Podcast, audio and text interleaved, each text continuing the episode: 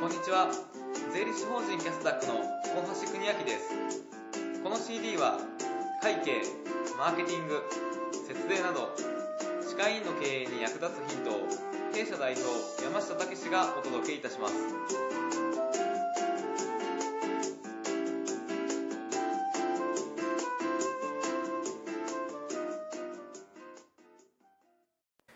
今回のテーマは歯科医院の税務調査対策という内容でお送りします山下先生よろしくお願いいたしますよろしくお願いします。まず税務調査について簡単にご説明をお願いしたいんですけれどもはい。えーまあ皆さんもご存知の先生が多いと思うんですけれども、まあ一定期間ね歯科医院をやってると、はいまあ税務調査っていうのが入るんですね。そうですねまああはいの一般的には脱税をしていないかというようなはのをチェックをしに来るわけなんですよね。はいまああのそんなにこう税務調査というか結構入ったことない先生はすごい怖いっていうふうに思われる先生も多いと思うんですけれどそうもで。すねそんなにこう心配する必要はあまりなくてですね、はいしっかりとしたえー申告書を作って、えーしっかりその書類をね、えーはいちゃんと残しておけば特に、まあ、問題なく終わることも多いですね。あそうなんですね、はい、じゃあ実際にあの、まあ、あの入るかどうかっていうところですごい非常に怖い部分もあると思うんですけれども、はい、税務調査っていうのはどれぐらいのスパンで入ることが多いんですかねそうですね一般的には、まあ、開業してはいそうですねやっぱり10年ぐらい入らないところの方が結構多いんじゃないかなあとそう思なんうんでですすねね。そんなに入らないものなんですねあの本当にこれはまちまちでして、はい入らないところはもう全然入らないですし、はいやっぱ入るところは例えば開業してから3年とか5年で入るところもやっぱあるんですねはいですのでそのやはりこう税務調査に、まあ、入られないようなはいこう綺麗な申告書といいますか、はいまあ、そういったのを作っておくことが非常に重要になってくるんですねはいあのよくあの法人なんかで行くと、はいまあ3年ぐらいに1回ぐらいは必ず入るっていうふうによく言われるんよですくけ言れわどれもますねははいいはい、ただ別に医療法人だからその3年から5年に必ず入るかと言われると、あそうではなくて、そうなんですねはい、結構入らないことも多いですねはいただあの法人なりをしたタイミングでは、はい結構税務調査に入られる確率って結構上がる上がってしまうんです上がるんですねと言いますのもはいどうしても個人と法人っていうのははいあの調査が課税部門が変わりますから法人は法人課税部門はい個人は個人課税部門という形になりますし、法人なりをすると、はいまあ、次の年度からは法人税の申告になるわけですねそうですねはいじゃあ個人の所得税の申告を最後に見るチャンスはいつなのかっていうとやはり医療法人なりをしたタイミングその後とはいいうところにやっぱりなってくるかなと思いますので、はいまあ、そこまでの分をチェックされると、まあ、基本的には大体3年分ぐらいですね3年分ぐらいはい、それより前の分は特に見られることはないっていうまあ、ほぼないですねはい大体3年間分あの見られることがほとんどじゃないかなと思うんですね、はい例えば、えーまあ、悪質な場合とかは、まあ、5年とか見られることっていうのがあるって聞きますけれども、はい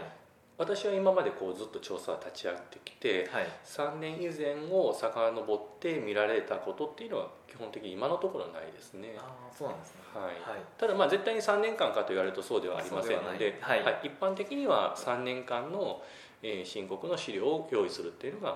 まあ、一番一般的かなとは思うんですね。まあは基い本的には3年間というふうに考えておいて、もしそうかでしすたねら5年まで遡られるケースもあるそうってですいうね、ぐまあ、まあらいで7年ももしかしたらあるかもしれはないですけどね、ですので、まあ、い普通はですね3年間見るわけですから、はいまあ、初年度に来るとかですいね、はいまあ、2年目に来るっていうのは確率としてはまあもしかしたら低いかもしれかなもいでしすれね。ないっていうことですね。はいはいで実際にその税務調査どういった委員さんが入りやすいのかっていったようなことって何かあるんですかね。そうですね多分、はいこれは結構皆さん気になるところじゃないかなと思うんですけれども、そうですよねやはり弊社のお客様でも、はいまあ、税務調査の経験ある先生ない先生っていうのがありまして、はいまあ、うちは結構税務調査の回数がそんなに少ないですねはい年間でそんなにたくさんの税務調査ってないですけれども、そんなにないですね。はいはいただやはり一定割合あのありますはいでどういったところに、まあ、税務調査が入りやすいかっていうと、はいまず一つ目なんですけれども、はい。まあ、これは当たり前なんですけれども、えー所得の高い委員さん所得の高い委員さん。はいはい。所得っていうのはあの利益の部分です利ね益の部売分上に対するその利益の部分ですね、はいここが高い委員さんはやはり入られやすいと言いますのも、はい所得が高ければ高いほど、はいまあ、一般的には個人の個人の場合ですね個個人の人の場場合合はは所得税は超過累進税率ではいどんどんどんどんこう税率が上がっていく率じゃな上いでがすっかていきますねはいじゃあ例えば利益が5000万の歯科医院さんと、はい利益が500万の歯科医院さん、はいうん経費を、まあ、仮にですけどね、まあ、私的経費みたいなのが入ってて、はいまあ、100万円否認したとしますよねはい100万円を否認した時のダメージはどっちが大きいかというとどっちですか、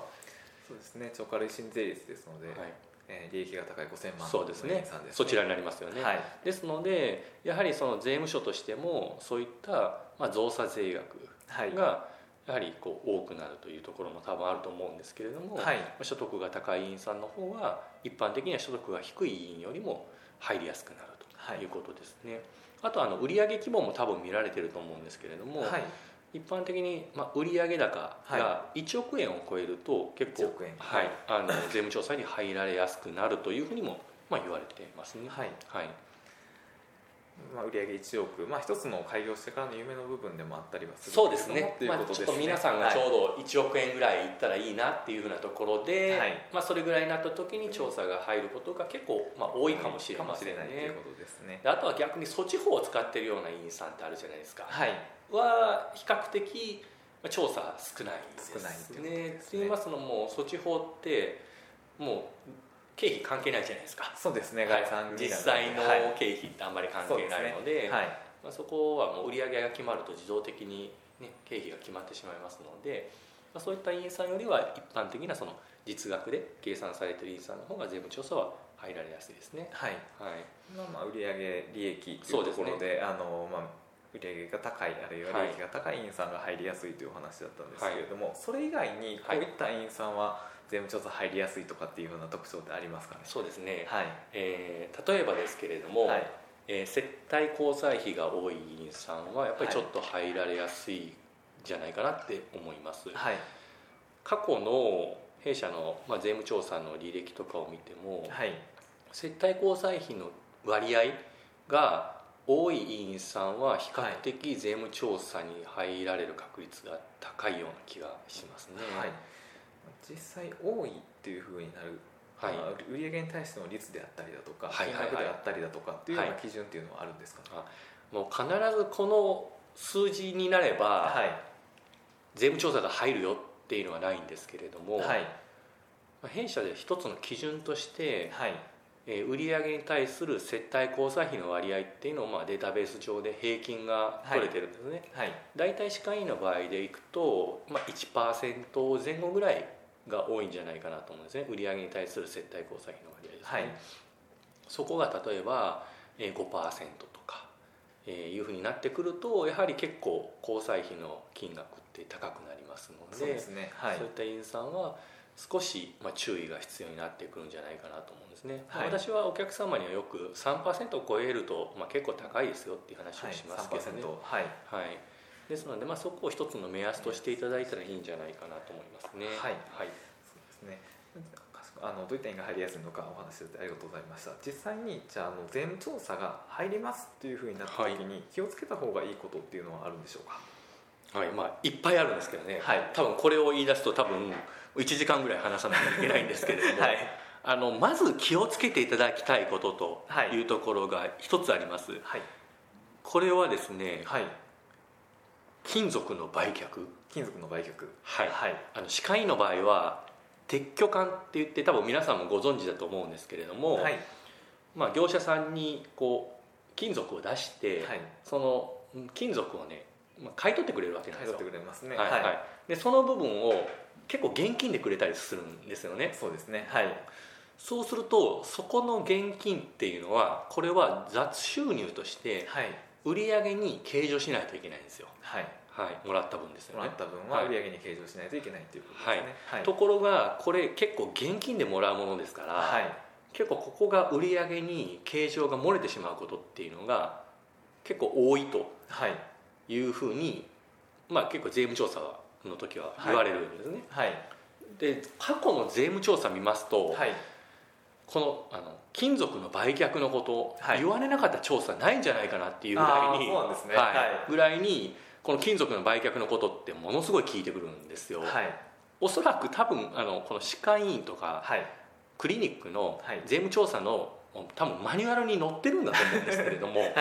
それぐらい聞いてきます必ず聞かれるっていうぐらいっていうことですので、はい必ずその金属の売却代金ははい売上に計上しておくということがこれが非常に重要なんですね。はい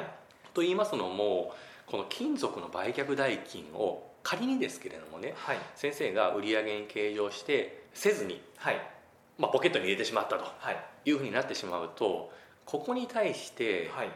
重加算税っていうふうにあの、はいちょっと税金が高いそ重の加算税です加算税がちょっとかかってしまう可能性がものすごい高いんですよね、はいですのでそれをまあ重加算税を避けるためにも、はいできる限りですねそういったこうあの金属の売却などで、えー税務調査の時にやられないようにするっていうのが結構重要なのかなと思いますというねこ。とですねまあ、他にもねたくさはんいありますけれども、はいその金属の売却だけは本当に気をつけないとはいいけないと、まずは税務調査が入る以前の段階でもうええ金属の売却しっかり売り上げに計上できているのかそうどでうすねかっていうのをまず確認をしておいた方がいいっていうことですね。例えば毎年これ絶対出てきますから、はいあの税理士さんに言っていただいてうちの金属の売却って売上に計上されてますかというふうにおっしゃっていただければ、あのちゃんとあの答えてくれると思いますので、はいそこでしっかりと確認をしていただいたらいいんじゃないかなというふうに思いますはいありがとうございます。では本日のまとめをお願いします。はい、えー今回税務調査の対策ということなんですけれども、はいえー税務調査は、まあ、そんなにこうすごく怖いというものでもなくてしっかりと対応すれば特に問題はないものになりますはいであのどんな委員さんに入るかっていうとやはり売上規模が大きいそれから利益が大きい、まあはいこれはでもあの避けられないことですのでそうですね。じゃゃあ税務調査に入られるのが嫌だから利益を減らすとか売上を減らすっていうのはこれは変な話ですそうのでですね。はいまあ、ここは仕方ないと思うんですけれどもあとは交際費の割合ですね、はいこの辺をしっかりと適正額に抑えていくとはいいうことが重要になってくると思います。はいあとは調査の時に気をつけないといけないこと一番大きなところについてははい金属の売却金です属ねの売却はい、金属の売却代金をしっかりと売上に計上しておくということが非常に重要になりますので、はいそこがあの漏れていないかどうかっていうところをしっかりと税理士さんに確認いただいてはいもしそういうのが計上できてなければですねしっかりと計上できるような、えーこう帳簿をねつけていくということが非常に重要になってくるんじゃないかなというふうに思います。はい、よくわかりました。ありがとうございます。では今回は歯科医院の税務調査対策というテーマでお送りいたしました。山下先生、ありがとうございました。ありがとうございました。皆さんいかがでしたでしょうか本日学んでいただいたことをぜひ明日からの歯科医院経営に生かしていただければと思いますこの CD は歯科医院専門の会計事務所税理士法人キャスタッフがお届けいたしましたより詳しいお話を聞きたい場合はフリーダイヤル0120-969-819フリーダイヤル0120-969-819 969-819までお電話くださいそれではまたお耳にかかりましょう